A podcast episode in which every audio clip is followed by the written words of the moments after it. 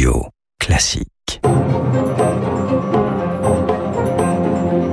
Radio Classique, les stars de l'écho avec François Geffrier. Et avec les conseillers HSBC, experts de vos projets. Jusqu'où peut-on aller quand on est bien informé? Bonjour Régis Péguet. Bonjour. Bienvenue sur Radio Classique, directeur de la gestion action chez Lazare Frères Gestion. Est-ce que la sérénité, ça fait deux semaines qu'on l'espère, est revenue sur les marchés financiers et chez les clients des banques? Hier, on a vu une séance où ça a commencé fortement dans le rouge, notamment pour les valeurs bancaires françaises, avant finalement de terminer tranquillement dans le vert en moyenne. Alors oui, pour la pour la sérénité, je crois que il fallait qu'il y ait un grand coup, il fallait taper fort.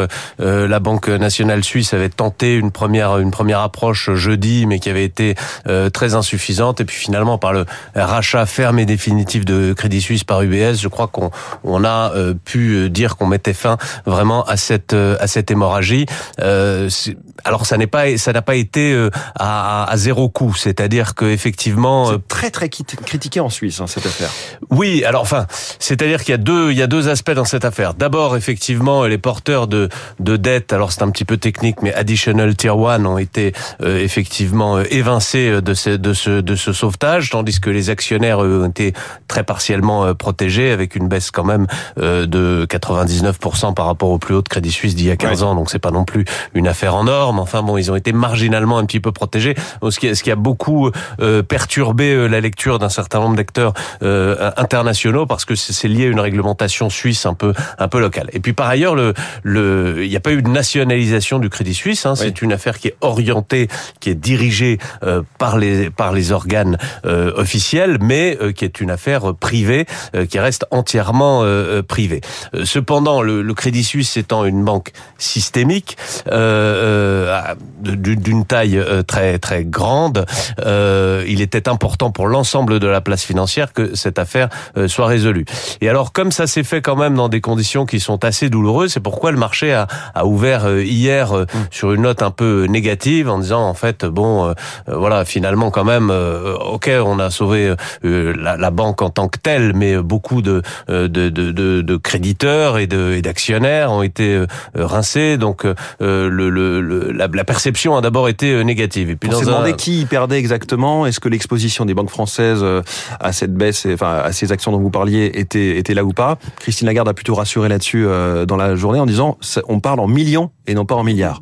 Oui, bien sûr, progressivement tout au long de la journée, les banques et puis également les assurances, hein, qui mmh. sont euh, peut-être le, le, le, maillon suivant hein, quand on a euh, une, une, série de, de, faillites bancaires ou quand on a un problème dans le système bancaire. Hein, la deuxième étape, oui, ce sont les assurances. AIG en 2008, euh, après Lehman, AIG avait été sauvé, non pas Lehman. Exactement, hein, parce que les, les, assureurs sont, sont porteurs euh, de dettes bancaires, après de dettes euh, plus plus plus sécurisées, mais mmh. de dettes bancaires tout de même.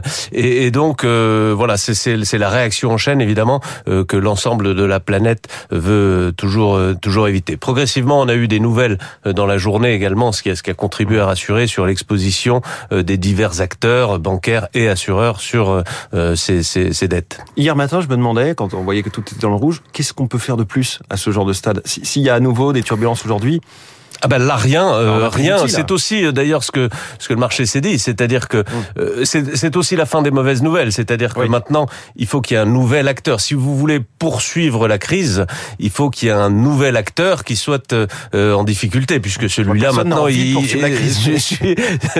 celui-là il est il est il est il est je dirais le, le problème de celui-ci est entièrement est réglé. Donc là il est vrai que à court terme il y a, il y a plus strictement rien à faire de la part des autorités, mais c'est bien aussi. Hein, parce qu'il faut pas, il faut laisser le marché vivre euh, librement. Hein, c'est quand même très important. Hein. Mais est-ce qu'on va tirer certaines leçons? Est-ce qu'on va changer certaines règles prudentielles? Non pas forcément sur la, taille des bilans, sur euh, le nombre de liquidités qui doivent être disponibles, mais la façon dont on calcule aussi euh, le bilan d'une banque selon les cours de marché de ses actifs et non pas selon ce qu'il valait au moment de leur achat? Alors c'est toujours un, un risque qui est un tour de vis réglementaire supplémentaire. Hein, et, et moi je Bah, je risque le- euh, salvateur après la crise de 2008 quand même pour ce qui est des banques européennes. Oui et non, c'est-à-dire que aucune réglementation ne pourra vous protéger d'une crise de, de, de confiance. Alors bien entendu, vous pouvez euh, surveiller. Hein, ce, qui est, ce, qui est, ce qui est beaucoup plus important que la réglementation, c'est la surveillance. C'est-à-dire que si effectivement il y a une dérive dans telle ou telle euh, banque, dans telle ou si vous avez une fuite des capitaux, etc. C'est c'est de suivre plus ces ratios réglementaires plutôt que de les augmenter. C'est ça la, la partie la plus importante. Mais vous pourrez jamais augmenter les ratios réglementaires jusqu'à protéger complètement euh, l'activité parce que l'activité repose sur la confiance, repose sur le fait de- d'être capable d'emprunter à quelqu'un pour pouvoir prêter à quelqu'un d'autre. C'est ça l'activité bancaire. Si vous ne faites pas confiance à l'emprunteur ou si vous ne faites pas confiance au prêteur, à un moment donné, l'activité bancaire euh, s'arrête. Et donc c'est- vraiment cet aspect-là des choses qui doit être euh, préservé plus que des, des additions de, de, de réglementation. Alors, bien entendu, il y a des tailles, il y a des prises de risques qui ils peuvent être euh, limitées, mais qui ont été très très largement euh, limitées depuis 15 ans. Ce qui fait d'ailleurs que aujourd'hui, on a quand même, on n'est pas du tout dans un moment euh, Lehman précisément. hein. Dans ce genre de moment, là, ces dix derniers jours, on entend les responsables politiques, les autorités de régulation ne, ne cessent de nous dire tout va bien. En gros, tout va bien, Madame la Marquise. On Mm. entendait euh, Bruno Le Maire euh, il y a quelques jours dire euh, calm down. Euh, est-ce que c'est le cas? Ils sont obligés de dire ça en quelque sorte. hein. Mais est-ce que c'est le cas ou est-ce qu'il y a encore quelques fragilités dans le système bancaire européen? Oui, c'est tout à fait le cas parce qu'il y a une chose qui a été très très forte et très bonne euh, depuis euh, justement cette affaire Lehman, c'est que le financement interbancaire a été euh, changé. C'est-à-dire qu'aujourd'hui, euh, à l'époque de Lehman, les, les, les banques se refinançaient entre elles quotidiennement Oui. pour des milliards ou des centaines de milliards d'euros. Chaque banque avait besoin des autres banques pour se pour se refinancer. Il suffisait qu'il y ait un maillon de la chaîne qui faiblisse pour que l'ensemble du système se, se grippe et que chacun essaye de rapatrier ses capitaux. Aujourd'hui, c'est très différent. L'ensemble du financement interbancaire passe par la banque centrale.